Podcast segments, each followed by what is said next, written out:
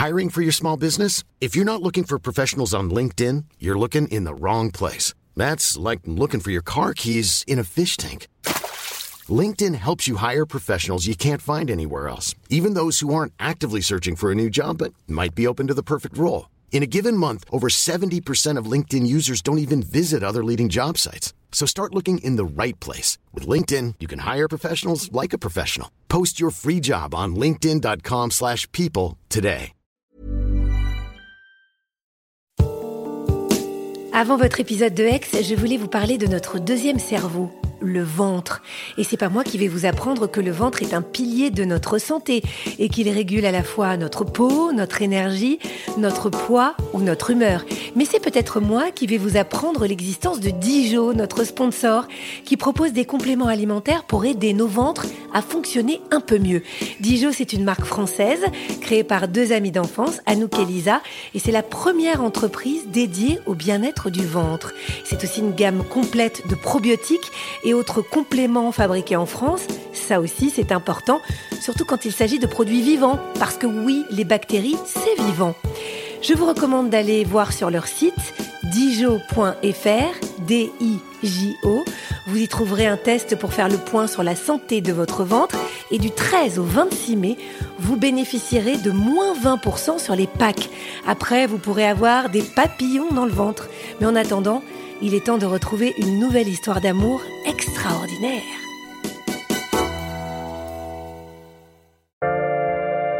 Bonjour, je suis Agathe Le Caron. Bienvenue dans Ex, le podcast qui vous parle d'amour au travers d'histoires toujours extraordinaires. Parce qu'on a toutes et tous été bercés par des contes parce que malgré tous nos efforts, on a du mal à se départir de l'image du prince charmant. Imaginez, vous tombez follement amoureuse et en plus, vous réalisez que l'objet de votre amour est un super-héros. Vous seriez comme Lisa Marie, conquise.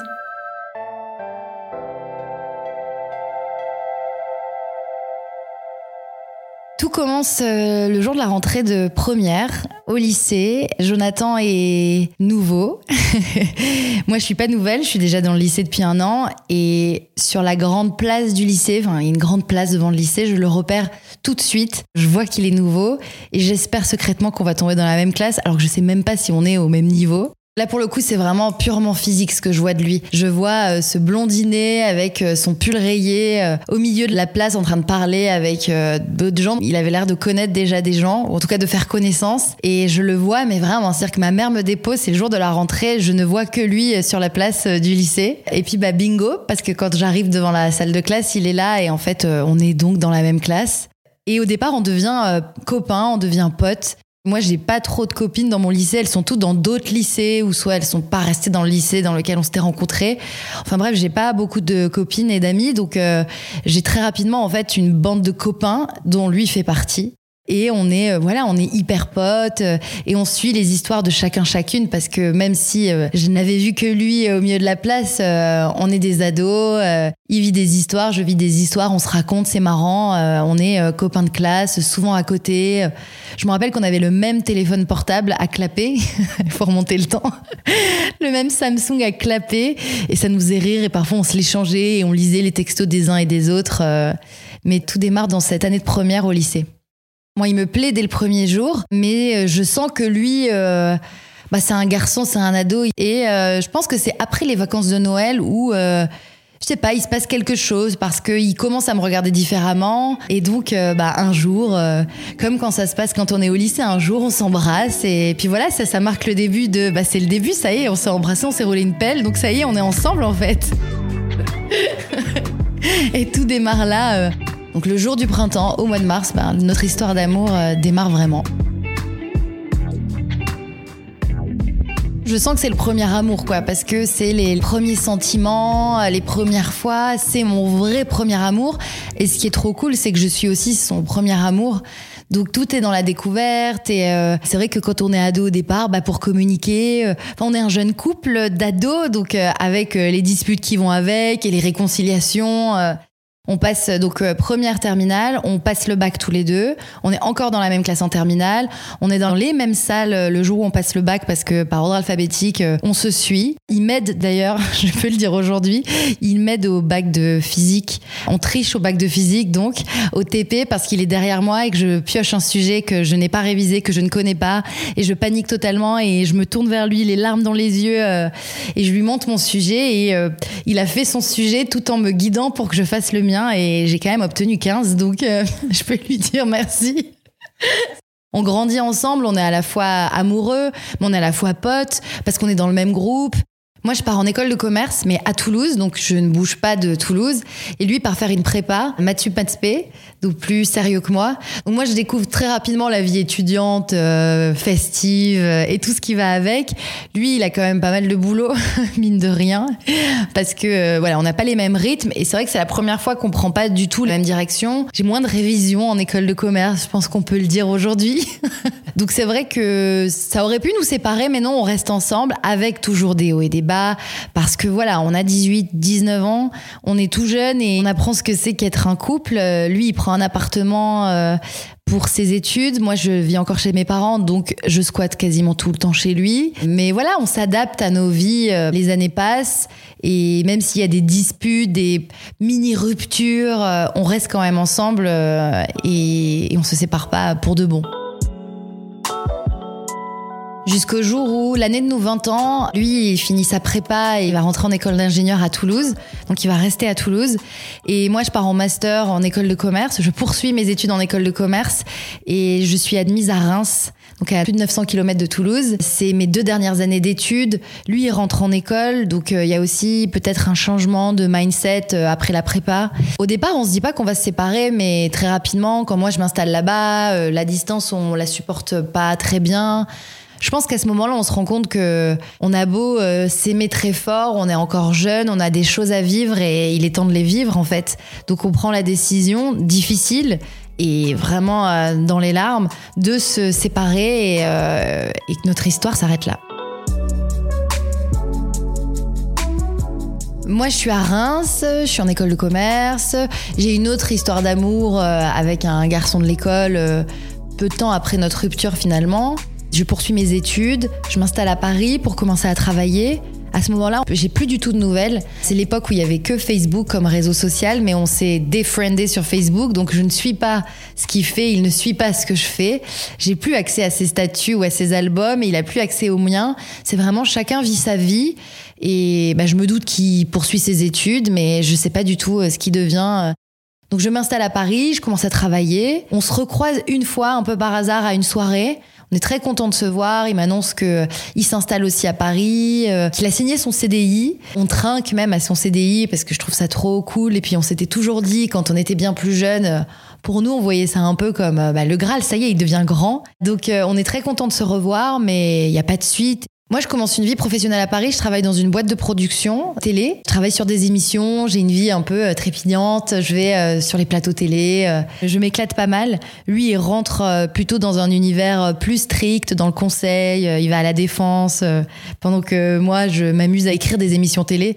Je le sens très déterminé à rentrer dans la vie active, adulte, alors que moi j'ai un peu envie de repousser euh, ce début. Euh, j'ai beau travailler, je me sens quand même pas totalement adulte et j'ai pas envie euh, de m'engager dans quelque chose. Moi, ma vie professionnelle continue et je décide de partir m'installer à Hong Kong. J'ai une copine qui vit là-bas et qui me dit que c'est absolument incroyable et qu'il faut que je vienne voir. Moi, j'ai toujours rêvé de vivre dans une ville comme New York avec les buildings. Donc Paris me fait pas spécialement rêver. Et j'ai 25 ans, je me dis que c'est l'opportunité, pourquoi pas? Donc je vais d'abord lui rendre visite. Et là, je tombe amoureuse, non pas d'un garçon, mais d'une ville. À l'arrivée à l'aéroport, je tombe amoureuse de cette ville. Elle me happe complètement.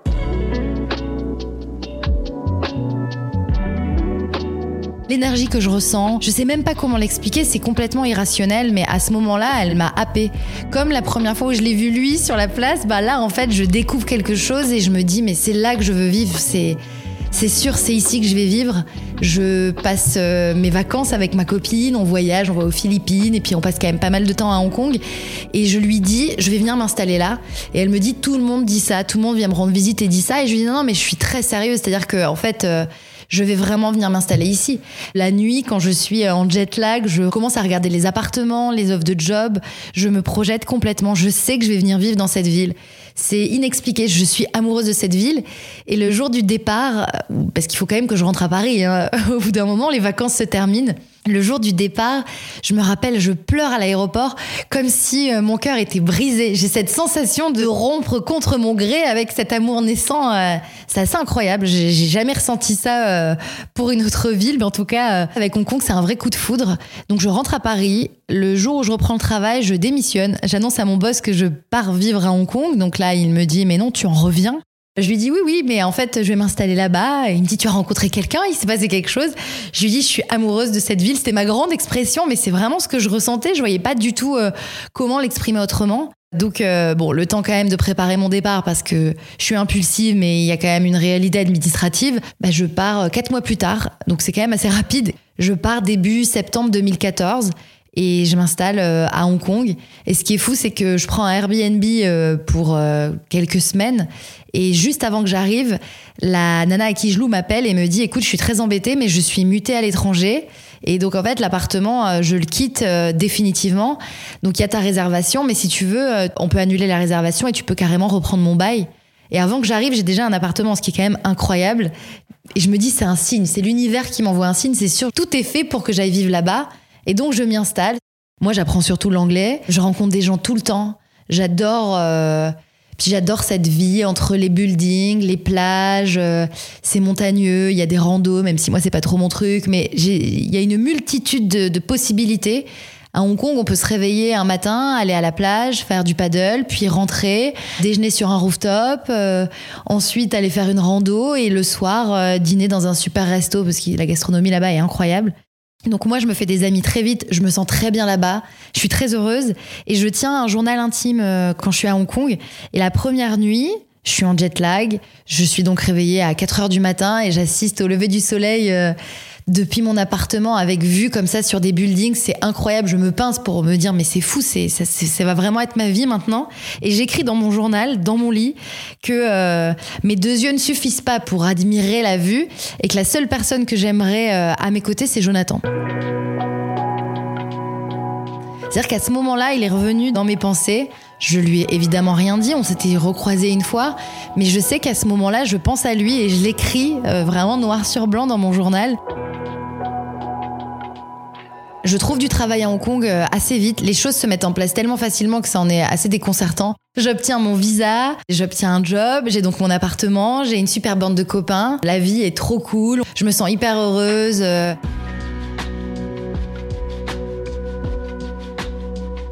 Et puis les mois passent, les années passent, je change parfois de job, mais euh, sentimentalement parlant, euh, c'est pas hyper positif en revanche. Dire que là-bas, je m'épanouis euh, professionnellement, je m'épanouis avec mes amis, les gens que je rencontre, mais bien sûr que je me dis à un moment, ah j'aimerais bien rencontrer quelqu'un et j'aimerais bien construire quelque chose parce que c'est une ville qui est tellement incroyable que je me dis à deux, ça doit être encore mieux. Déjà toute seule, je savoure. Mais au bout d'un certain temps, puis quand je vois tout le monde euh, qui se met en couple, ça me manque. J'ai des histoires d'amour à Hong Kong, mais c'est vrai que rien de très concluant et rien qui me fait vibrer aussi. Ça qui est assez paradoxal, c'est que j'aime la ville, mais tous les garçons que je rencontre, ils me font pas vibrer en fait. Je me projette pas et je sens bien qu'il manque cette flamme. Et moi, j'en ai besoin. Et il se trouve que euh, deux mois avant, j'avais reçu un message sur Messenger de Jonathan qui prenait de mes nouvelles. Ça faisait des années qu'on s'était pas parlé. Et il m'avait envoyé un message assez friendly pour savoir euh, comment ça allait. Il savait que j'étais à Hong Kong, comment était la vie. Euh, dans les messages, il me demande si je suis en couple, si je suis mariée. je lui dis non, non, non. Il me raconte qu'il a été en couple pendant 6-7 ans avec une fille et que ça s'est terminé assez récemment. Vraiment, on prend des nouvelles. Moi, ça me fait très plaisir d'avoir de ces nouvelles. Je crois que lui aussi, puisque c'est lui qui vient les chercher. Et deux mois plus tard, euh, je suis donc envoyée par euh, ma boss euh, en France pour un business trip. Je fais donc un arrêt à Paris avant de partir sur un grand salon international à Cannes. Toutes les fois où je vais à Paris depuis Hong Kong, j'ai un planning de ministre, c'est-à-dire que toutes les heures, je prends un café avec quelqu'un pour essayer de maximiser mon temps. Et Jonathan, c'était écrit, je lui avais dit, écoute, je suis à Paris, je suis juste à Paris le samedi, j'arrive le samedi matin, j'ai mon avion le dimanche dans la matinée, donc bon, j'ai un planning assez chargé. mais ce qui peut être pas mal, on peut dîner ensemble si tu veux. Il me dit, bah ok, très bien, dînons ensemble. Donc moi, je cale tous mes cafés, tous mes rendez-vous avec mes autres potes avant. Et le soir, bah, on doit se retrouver pour dîner. Et quelques jours avant, il me demande bah, si j'ai une envie particulière, où est-ce que je veux dîner? Et je lui dis l'hôtel Amour. Mais à ce moment-là, j'ai pas d'arrière-pensée et c'est fou parce qu'aujourd'hui, on dirait euh, ça, c'est un, vrai symbole. Sauf qu'à ce moment-là, je veux aller à l'hôtel Amour parce que c'était un endroit que j'aimais bien quand j'habitais à Paris. Et puis j'ai envie de faire ma petite photo sur Instagram avec le verre de vin Hôtel Amour. Je trouve ça trop sympa. Je trouve la terrasse très sympa. Et donc euh, je lui propose qu'on se retrouve là-bas. Il me dit bah je réserve rendez-vous euh, à 20h et donc je prends mes cafés avec mes amis dans l'après-midi et un de mes potes m'annonce qu'il va se marier. Donc le café se transforme plutôt en plusieurs verres alcoolisés, puis je perds un peu la notion du temps et je me rends pas compte à un moment que l'heure de notre rendez-vous est passée, que je suis toujours à l'autre bout de Paris avec mes potes. Et lui m'a envoyé plein de messages en me disant mais euh, tu es où? Euh, Qu'est-ce que tu fais? J'ai pas de nouvelles. Donc euh, je saute dans un taxi, je lui dis je suis vraiment désolée, j'arrive avec 45 minutes de retard et lui c'est quelqu'un de très ponctuel, moi je suis tout le temps en retard, mais je sens qu'il est un peu saoulé euh, dans les messages, à travers les messages. Je me confonds en excuses, je lui dis je suis désolée, j'arrive, j'arrive, j'arrive. Je le retrouve, je suis un peu éméchée quand j'arrive sur la terrasse, au point que je me dirige pas vers la table, euh, enfin je me dirige vers une table où je vois un garçon de dos, mais c'est pas Jonathan, c'est un autre garçon. Et quand je me retrouve nez avec lui, je vois bien que c'est pas Jonathan. Et lui, je le vois à l'autre bout de la terrasse qui me regarde. Mais qu'est-ce que tu fais? Donc, euh, je vais lui dire bonjour. On se fait la bise. Euh, il voit que je suis un peu, euh, quand même, un peu éméchée. Et puis, je crois que je suis aussi très intimidée de le revoir comme ça. Surtout qu'il y a eu, je suis arrivée en retard, donc j'ai dû me dépêcher. J'ai quand même fait 12 heures de vol la veille. Je suis arrivée à 6 heures du matin. J'ai pas fait de sieste. Donc, en vrai, je suis un peu fatiguée aussi. Donc, je crois que j'avais bu peut-être une coupe de champagne, mais c'est comme si j'avais bu la bouteille. Hein. Je suis on fire euh, donc je parle beaucoup, je meuble, je lui laisse peu de place, je crois, ce soir-là, mais je l'écoute quand même, il me raconte, et puis on dîne, puis ensuite on se, dit qu'on va se promener, donc on se promène dans Paris, puis on boit un dernier verre, et là, à un moment, euh, il sent, je pense que je suis fatiguée parce que mes yeux se ferment tout seuls, et à un moment, on est en train de parler, et vraiment, je m'endors sur son épaule, enfin, je m'endors littéralement à la table. J'appelle un chauffeur pour aller dormir, et au moment où le chauffeur arrive, bah, je lui dis au revoir. Et en fait, il monte avec moi. Euh, il, vraiment, il monte. Et bah, moi, je, je, lui dis pas de pas le faire parce que je crois que sur le moment, c'est exactement ce dont j'ai envie.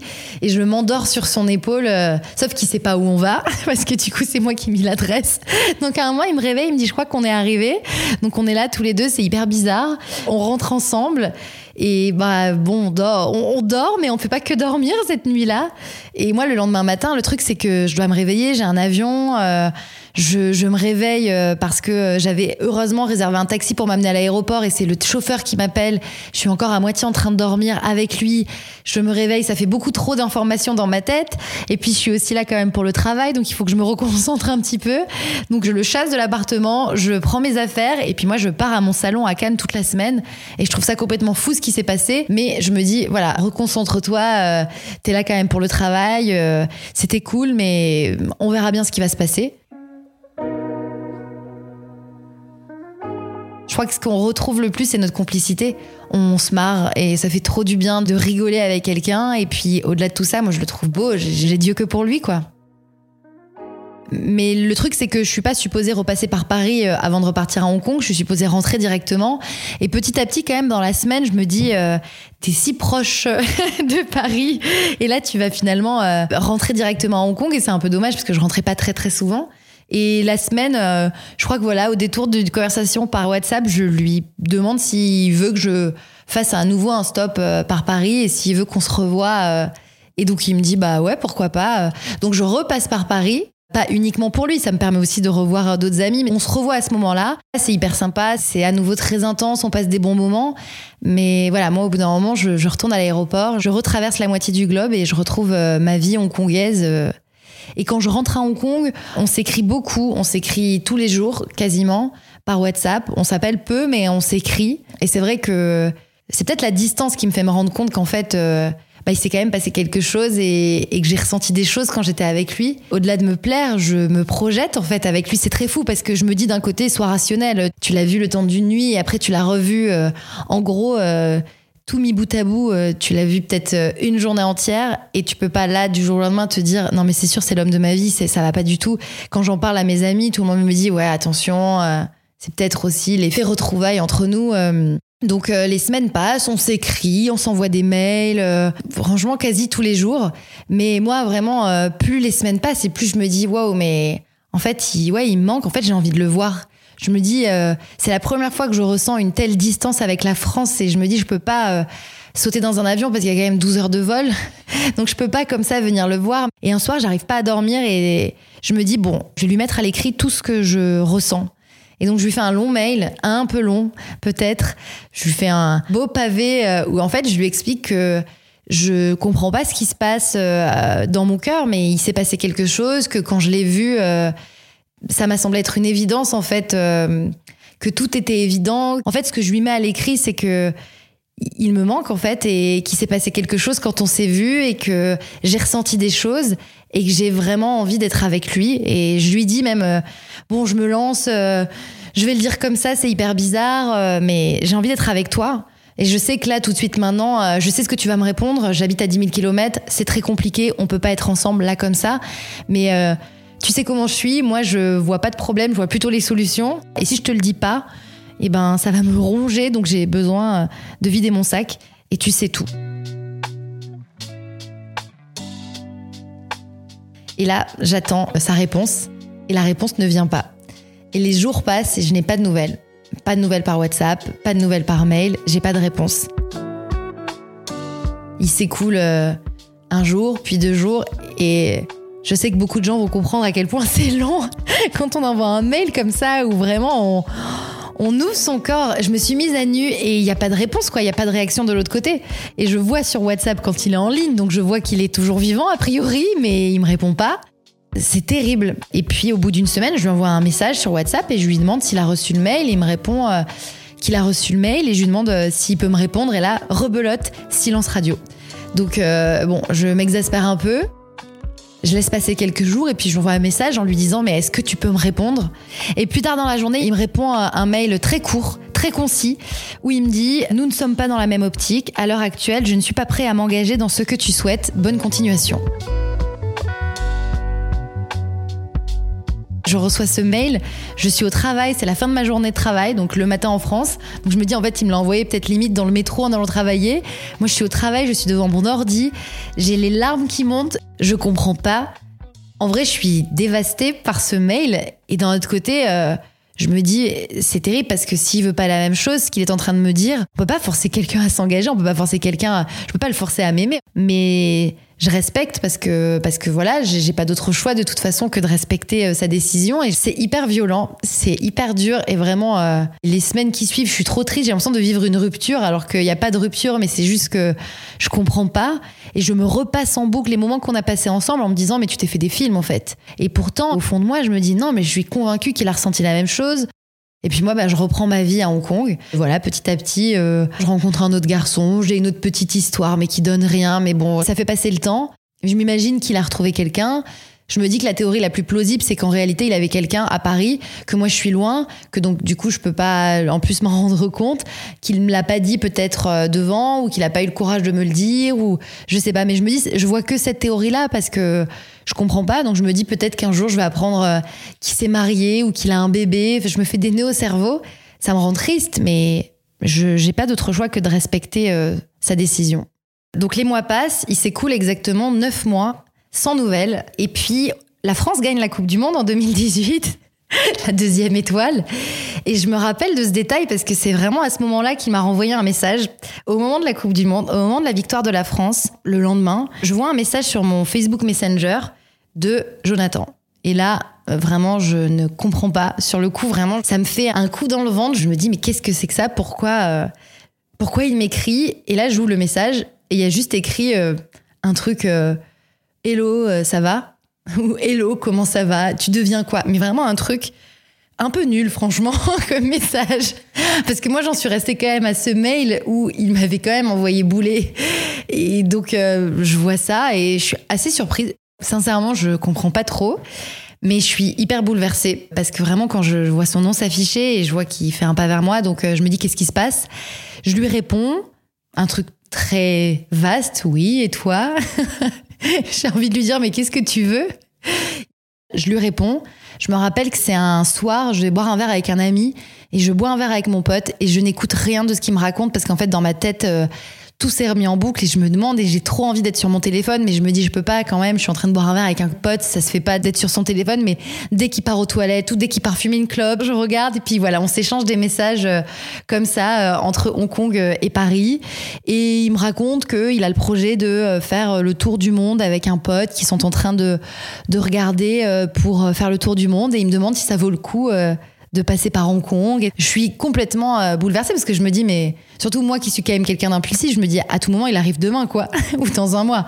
En fait, son projet, il m'explique que son projet, c'est dans un an, donc ça me paraît très loin. Je me dis, c'est pas possible, c'est un prétexte. Pourquoi? Finalement il reprend contact et puis petit à petit, je gratte et il se confie, il me raconte qu'il a fait un burn-out au travail, euh, qu'il a eu des mois un peu difficiles dans son travail, qu'il a eu besoin de se reconcentrer, qu'il n'a pas été très très bien. Je comprends qu'en fait, euh, derrière toutes mes multiples théories, j'avais pas pensé à tout finalement parce que voilà, il y avait d'autres choses. Je m'étais pas forcément dit que lui, il avait pu traverser une phase difficile et que peut-être que euh, c'était pas le moment euh, de rajouter en plus euh, à ses soucis une ex qui vit à 10 000 kilomètres et qui lui dit qu'elle est folle de lui. J'en demande pas plus sur sa vie sentimentale parce que ça me regarde pas. Et il me demande au détour d'une conversation si j'ai prévu de passer par la France à un moment donné.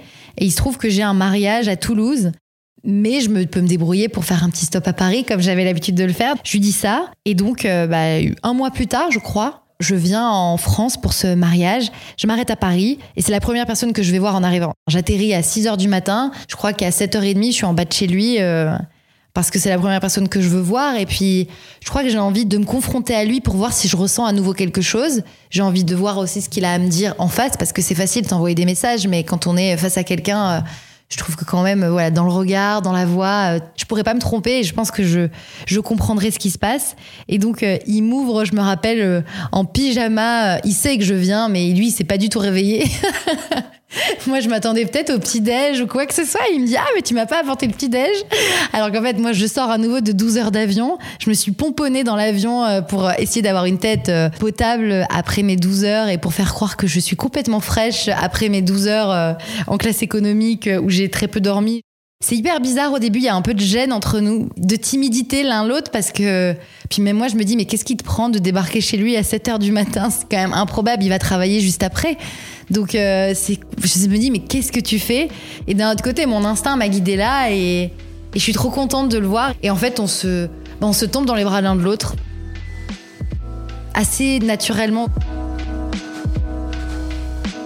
une fois passé la gêne, qui dure peut-être, euh, je sais pas, un quart d'heure, 20 minutes, où finalement on prend le petit déj, on discute, et puis je sais pas, on, est attiré comme des aimants en fait, et, moi je me dis, ok, je sais pourquoi je suis venue là, parce que, et je pense que je me suis pas trompée il y a 9 mois. Je me suis pas trompée en fait, il y a vraiment un truc, moi je ressens en tout cas un truc de mon côté, et j'ai l'impression que lui aussi. Je reste quelques jours à Paris, je vais au mariage de mon pote. Je repasse par Paris à nouveau, ma petite technique, euh, repasser par Paris avant de repartir à Hong Kong, où là je le dis à personne et on passe euh, deux jours tous les deux, euh, vraiment deux jours extraordinaires. C'est la fusion totale. Mais lui, il est très rationnel et quand il voit que je m'emballe, il me remet quand même les pieds sur terre assez rapidement en m'expliquant que j'habite à Hong Kong, ma vie est là-bas. Moi, je vois jamais de problème, je me dis toujours qu'il y a forcément des solutions. Et donc, je repars et je rentre à Hong Kong et là, les semaines qui suivent, on s'écrit, on s'appelle. Euh, parfois, je lui envoie des propositions de billets d'avion en lui disant mais viens, tu connais pas, ça peut être sympa. Mais lui, je le sens toujours, voilà, toujours prudent. Je pense que c'est pas l'envie qui manquait, mais il se disait il faut pas que je m'emballe. C'est quelqu'un qui fait pas, euh, qui ne suit pas juste ses pulsions, contrairement à moi qui suis vraiment très impulsive. Au bout de deux mois où on s'est pas vu, où on s'écrit tout le temps, il manque vraiment. Et là, je fais un truc qui est euh, pas du tout bon pour mon bilan carbone, mais qui sur le moment me paraissait évidemment la chose à faire par amour, je prends un billet d'avion et je débarque à Paris pour le voir, pour passer un week-end avec lui. Et je lui annonce euh, un jour avant. Et donc, euh, me voilà qui débarque à Paris pour un week-end pour le retrouver. Et euh, là, il m'intègre vraiment dans sa vie. Je rencontre ses potes. Je me rappelle, on va à une soirée où je vois que les gens disent Ah, c'est toi, Lisa Marie. Donc euh, je sais qu'il a parlé de moi, je sais pas vraiment ce qu'il leur a dit, je suis hyper intriguée, mais évidemment c'est ses potes, je peux pas leur poser la question, donc je sais pas trop ce qu'ils pensent. Et euh, c'est très court un week-end, quand on a fait 12 heures d'avion. J'essaye de, juste avant le départ, le dimanche, je dois repartir le soir, j'essaye de lui dire bon bah maintenant on fait quoi? Et lui, il est encore très flou parce que euh, voilà, il est toujours très rationnel. Tu habites à 10 000 km, donc voilà, il faut que tu repartes. Et moi, je vis très mal le moment du départ, les heures avant de prendre euh, le taxi pour l'aéroport. Je suis effondrée. Je suis trop triste. euh, J'ai pas envie de repartir pour la première fois. Alors que j'adore ma vie là-bas, j'adore Hong Kong. Mais là, à ce moment-là, c'est-à-dire que j'ai pas du tout envie de repartir. Mais je repars quand même. Je lui dis, mais moi dans un taxi parce que sinon je je, je repartirai pas. J'arrive à l'aéroport, je pleure, mais vraiment. euh, je pleure toutes les larmes de mon corps à l'aéroport et dans l'avion. Pendant tout le vol, je suis trop triste.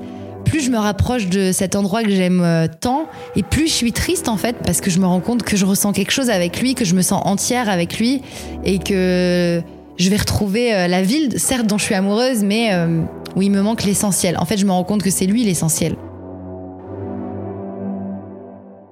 Les semaines passent, on discute. Moi, je suis vraiment très triste. J'arrive pas à retrouver euh, ma joie de vivre à Hong Kong à ce moment-là. En fait, il me manque. J'aimerais qu'il soit là, mais je sais que c'est trop lui demander, lui dire de venir. Je prends la décision à ce moment-là de quitter Hong Kong. En fait, je me rends compte, à un moment, je me rappelle, un soir d'insomnie, je me dis, il faut que tu fasses un choix entre euh, un endroit que t'aimes euh, plus que tout au monde et dans lequel tu te sens bien et que t'adores, et peut-être l'amour de ta vie.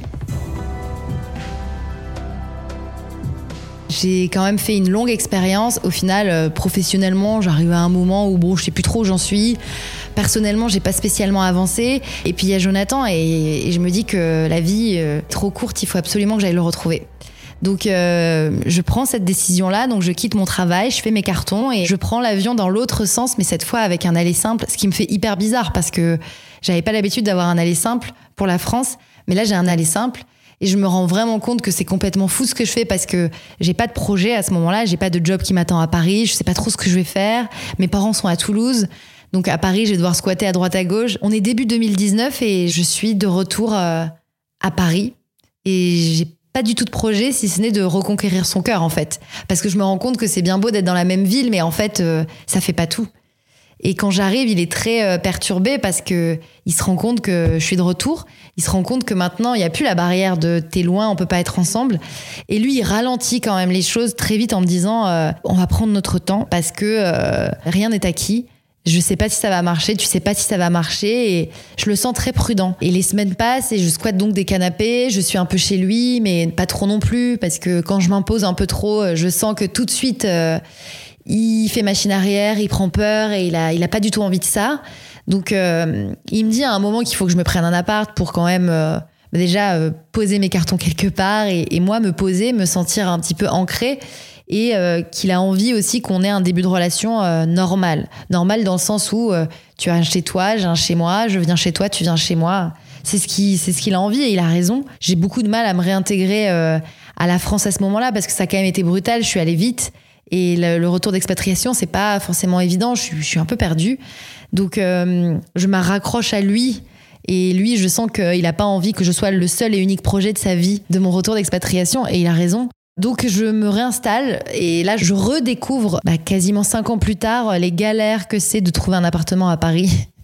Je fais la queue avec mon dossier sous le bras et 15 autres personnes. Euh, J'en visite et j'en visite et, et j'arrive pas à en trouver parce que euh, j'ai pas de fiche de paye française. Euh, Moi, c'est vrai que je suis revenue euh, un peu la fleur au fusil en me disant que tout allait bien se passer parce que je suis une éternelle optimiste, mais là, je suis confrontée à la réalité. Donc, je me retrouve dans une situation où à la fin, au bout du 21e appartement que je visite, je falsifie mes fiches de paye parce que euh, il faut bien que je monte quelque chose et je vois bien que de toute façon, euh, les agents immobiliers, ils s'en moquent de mon projet euh, de me réinstaller en France, de mon retour de Hong Kong. Donc je fais un faux dossier et bah, bingo, je décroche un appartement, le 21e que je visite, que j'ai visité en 3 minutes chrono. Je m'en souviens même pas quand l'agent m'appelle pour me dire que je l'ai. En fait, tous les autres que je visitais avant, je faisais toujours mes petites vidéos. Le soir, je m'imaginais où j'allais mettre les meubles. Mais en fait, au fur et à mesure d'avoir des refus, je visite vraiment. C'est devenu en automatisme. J'ai fait le tour. J'ai vu qu'il y avait euh, une salle de bain décente, euh, une petite chambre, deux fenêtres et a priori un coin cuisine. Donc, je m'en souviens même pas de cet appartement. euh, et je le redécouvre à l'état des lieux. Jonathan m'accompagne. Lui, il l'a jamais vu cet appartement et je me sens pas bien du tout. Je me rends compte qu'il y a des échafaudages euh, et je m'en souvenais même pas. Il y a des échafaudages dans la cour parce qu'ils sont en train de refaire la façade et la toiture. Je le trouve hyper sombre. J'aime pas du tout vraiment. Mais bon, je me dis euh, c'est temporaire. Et je m'installe donc dans cet appartement. euh, je mets mes meubles, je récupère toutes mes affaires de Hong Kong, euh, je m'installe et pour la première fois depuis mon retour, il s'est quand même écoulé quelques mois, je me sens quand même à nouveau parisienne. J'ai une adresse, j'ai un chez moi. Avec Jonathan, euh, notre relation prend une tournure de euh, jeune couple euh, qui se redécouvre, on fait des dates, euh, c'est très sympa. Je crois que lui, ça lui plaît, moi aussi. euh, c'est voilà, un coup tu viens à la maison, un coup je viens chez toi. Je pense que c'est un peu plus sain comme début de relation que moi ce que je voulais très vite. euh. Ça fait trois semaines que je vis dans l'appartement où je me suis installée. Quand euh, un soir, euh, c'est le soir de la fête de la musique, je m'en souviens très bien, c'est le 21 juin. Et je décide d'aller faire la fête avec Jonathan et ses potes. Il a des potes qui viennent des quatre coins de la France et même de l'étranger qui lui rendent visite. C'est la fête de la musique à Paris, c'est la fête partout, donc euh, on va dans des bars, euh, on se laisse porter par cette fête, par cette nuit la plus courte. Et puis vers 3 heures du matin, euh, moi je suis un peu fatiguée, je décide de rentrer. Et lui il est avec ses potes, donc je suis convaincue qu'il va rester avec ses potes, ils veulent aller en boîte et moi j'ai pas du tout envie. Mais moi je suis convaincue qu'il va rester avec eux. Et en fait, ils sont très éméchés tous. Et, et puis, je le vois hésitant. Et puis, il me dit Non, mais je vais pas te laisser rentrer toute seule. C'est quand même la fête de la musique. Je préfère rentrer avec toi. Donc, on rentre. Il est 3 heures du matin. On se couche, un peu éméché euh, de cette fête de la musique. Et euh, deux heures plus tard, il y a le détecteur de fumée qui nous réveille, qui sonne dans mon appartement. Et c'est moi qui me lève le plus vite. Et c'est pas un bruit qui me fait spécialement peur parce qu'à Hong Kong, on fait beaucoup d'exercices, que ce soit au travail ou dans nos habitations. J'habitais dans un immeuble euh, de 40 étages où euh, c'était arrivé euh, qu'ils nous fassent faire des exercices avec les pompiers pour chronométrer en combien de temps ils arrivaient à vider l'immeuble. Donc le bruit me fait pas spécialement peur. Je vais le réveiller. Il a ouvert les yeux parce que quand même ça sonne très fort un détecteur de fumée. Et je lui dis écoute on va descendre, c'est plus prudent, je sais pas ce qui se passe. Il me dit ok donc on s'habille assez rapidement et on ouvre la porte d'entrée. Et là, on voit qu'il y a de la fumée dans tout le couloir. En fait, c'est moi qui ouvre la porte, c'est lui qui la referme derrière moi. Quand on se regarde à ce moment-là, on se dit, il se passe quelque chose, je crois. On retourne dans mon petit salon. L'appartement fait 28 mètres carrés, c'est pas immense, hein, donc on fait pas 15 pas, mais en tout cas, on ferme la porte. Jonathan me dit, écoute, on va passer euh, par la fenêtre. Et là, il ouvre euh, la fenêtre euh, du salon. Et là, on entend des cris, on entend une dame qui dit qu'il y a le feu, qui est au téléphone avec les pompiers. On commence à entendre un peu des sirènes de pompiers de loin.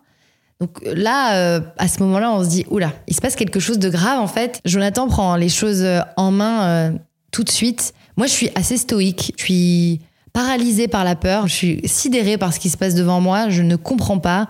Je vois des gens. En plus, ça fait trois semaines que j'habite dans l'immeuble, donc je connais pas vraiment mes voisins. Donc je découvre les visages des gens par les fenêtres. En fait, mon appartement donne euh, dans une cour d'immeuble, dans la cour de l'immeuble, qui n'est pas une cour, qui est plus précisément une courette, une petite cour très étroite. L'appartement que j'occupe, il est au premier étage. En fait, on descend dans la cour et on est coincé par cette courette et on donne pas du tout sur la rue. Donc on entend la rue de loin, mais nous, on est coincé dans la courette avec euh, plein d'autres gens. Et Jonathan prend assez vite conscience que il faut qu'on monte parce que la fumée vient du bas et monte très rapidement. Et euh, c'est vrai qu'on respire quand même difficilement. euh, donc euh, il me montre les échafaudages et il me dit qu'on va donc escalader les échafaudages pour s'échapper. Ce qui, sur le coup, je pense que là, il me dirait là, maintenant, tout de suite, tu vas monter des échafaudages là comme ça. Je lui dirais, mais ça va pas la tête. Mais sur le moment, je fais, ok, pas de problème. Enfin, je, je lui réponds pas. En fait, je le suis. Et nous voilà à monter les échafaudages contre le mur de mon immeuble. Et on monte d'étage en étage. Moi, je suis au premier étage. Les échafaudages vont jusqu'au septième et jusqu'au toit, en fait. Et euh, quand on passe un niveau, on voit tous les deux qu'il y a un monsieur euh, un peu âgé qui est au bout des échafaudages, euh, qui est complètement arrêté. Et Jonathan décide d'aller le chercher. Et en décidant d'aller le chercher, il, il tombe des échafaudages, donc il disparaît de mon champ de vision.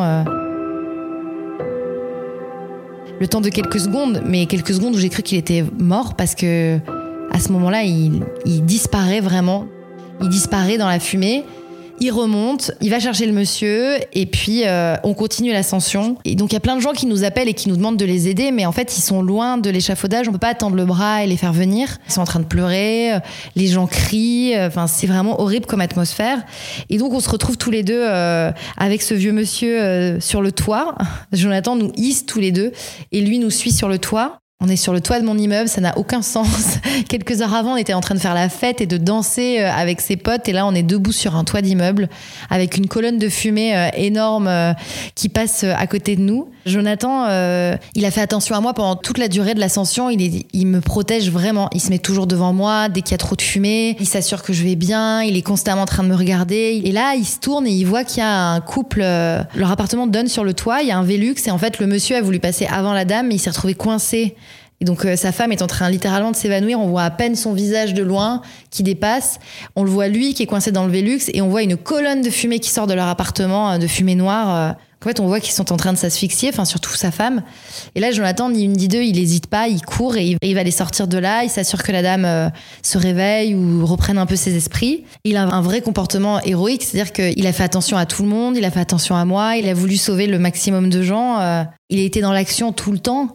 Quand moi, je me suis vue passive, subir complètement cette situation qui était irréelle, parce que c'est une situation irréelle, euh, ce qu'on a vécu. Lui était dans l'action, moi j'étais complètement en retrait, je l'ai suivi et euh, on est récupéré ensuite par les pompiers, on est amené à l'hôpital, on est intoxiqué, on passe 6 euh, heures sous oxygène. Jonathan a des blessures euh, au niveau des mains, au niveau de l'oreille, au niveau du pouce. Il a un ligament qui s'est sectionné. Enfin, il est voilà, il a des blessures. On se rend compte à ce moment-là qu'on a vraiment échappé à un truc complètement fou, surtout quand on découvre qu'il y a quatre morts dans l'incendie. On l'apprend en recevant euh, une notification sur notre téléphone euh, à l'hôpital euh, d'une chaîne d'information. Donc là, on comprend qu'il y a quelque chose qui a changé, quoi.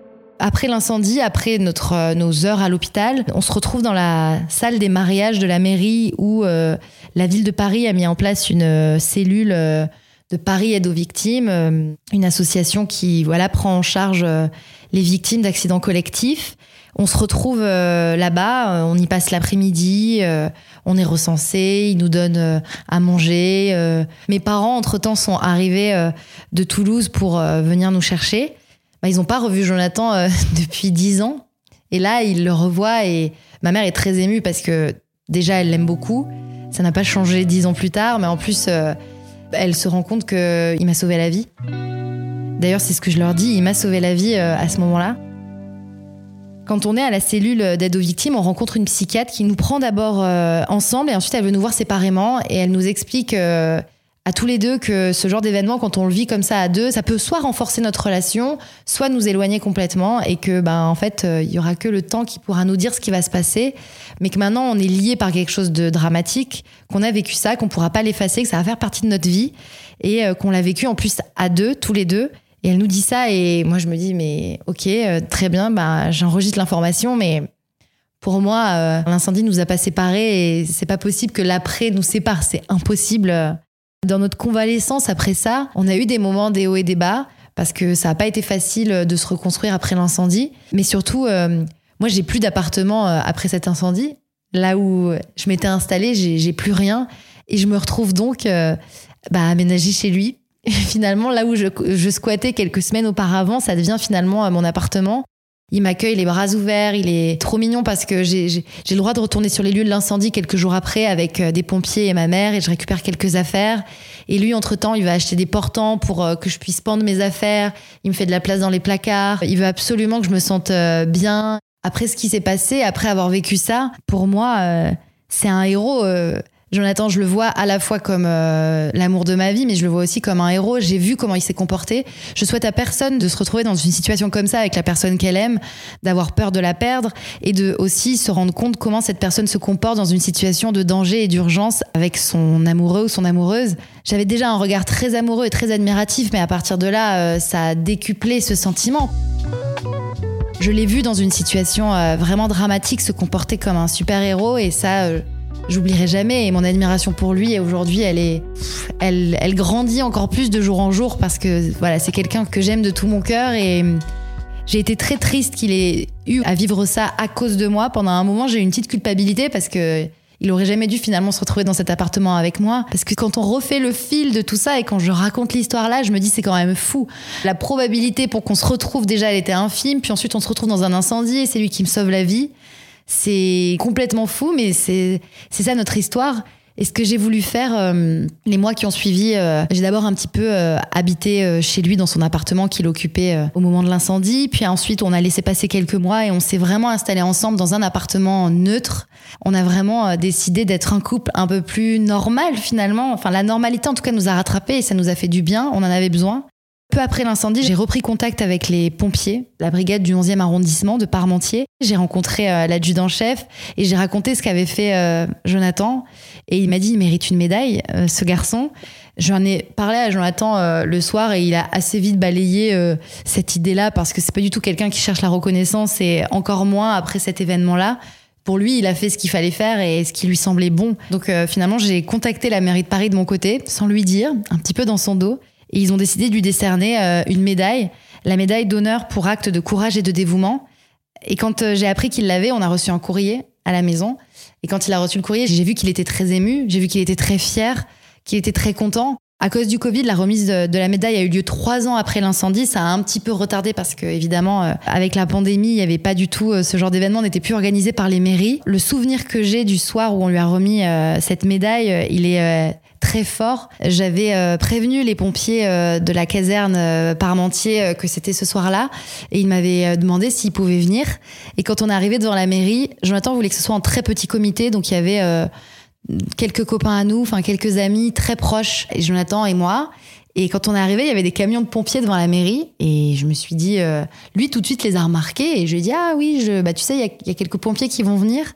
En fait, de quelques pompiers, il y avait, euh, il y avait une quinzaine de pompiers qui avaient fait le déplacement quand on arrivé dans la salle et qui l'ont salué. Et j'ai vu la fierté dans ses yeux quand il a salué les pompiers. Et, euh, et, le moment après où le maire lui a remis la médaille, moi je faisais que pleurer parce que c'était quand même un moment très émouvant.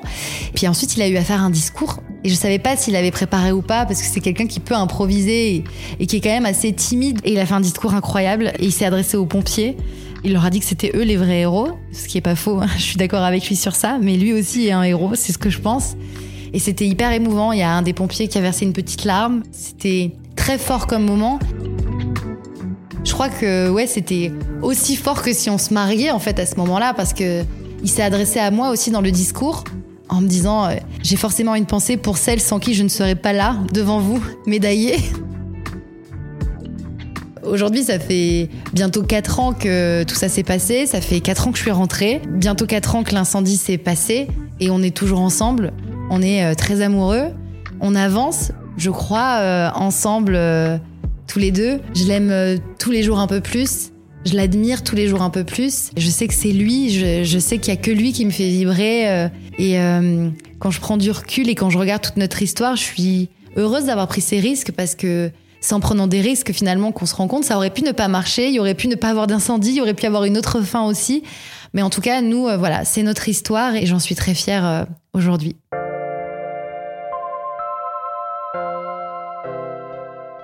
Quand je repense à cette rentrée euh, de première, ou la première fois que je l'ai vu sur la place, et aujourd'hui, il partage ma vie, je me réveille tous les matins avec lui, on est adultes, alors qu'on était finalement, on était des enfants. On s'est rencontrés, on avait 15 ans. On a été séparés pendant dix ans après. C'est quand même fou tout ce qui s'est passé pendant ce laps de temps. Mais aujourd'hui, mon histoire, euh, si c'était à refaire, je pense qu'il faudrait refaire exactement pareil parce que c'est ce qui fait ce qu'on est aujourd'hui et c'est ce qui fait euh, notre histoire et notre force aujourd'hui.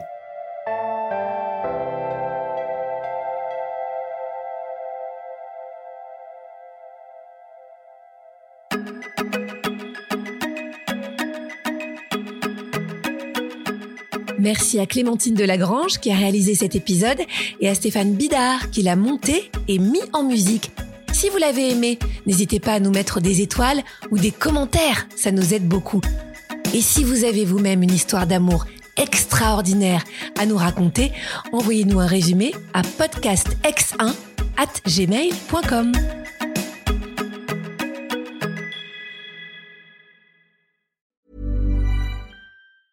Mom deserves the best, and there's no better place to shop for Mother's Day than Whole Foods Market. They're your destination for unbeatable savings, from premium gifts to show-stopping flowers and irresistible desserts. Start by saving 33% with Prime on all body care and candles. Then get a 15-stem bunch of tulips for just $9.99 each with Prime. Round out Mom's menu with festive rosé, irresistible berry chantilly cake, and more special treats. Come celebrate Mother's Day at Whole Foods Market.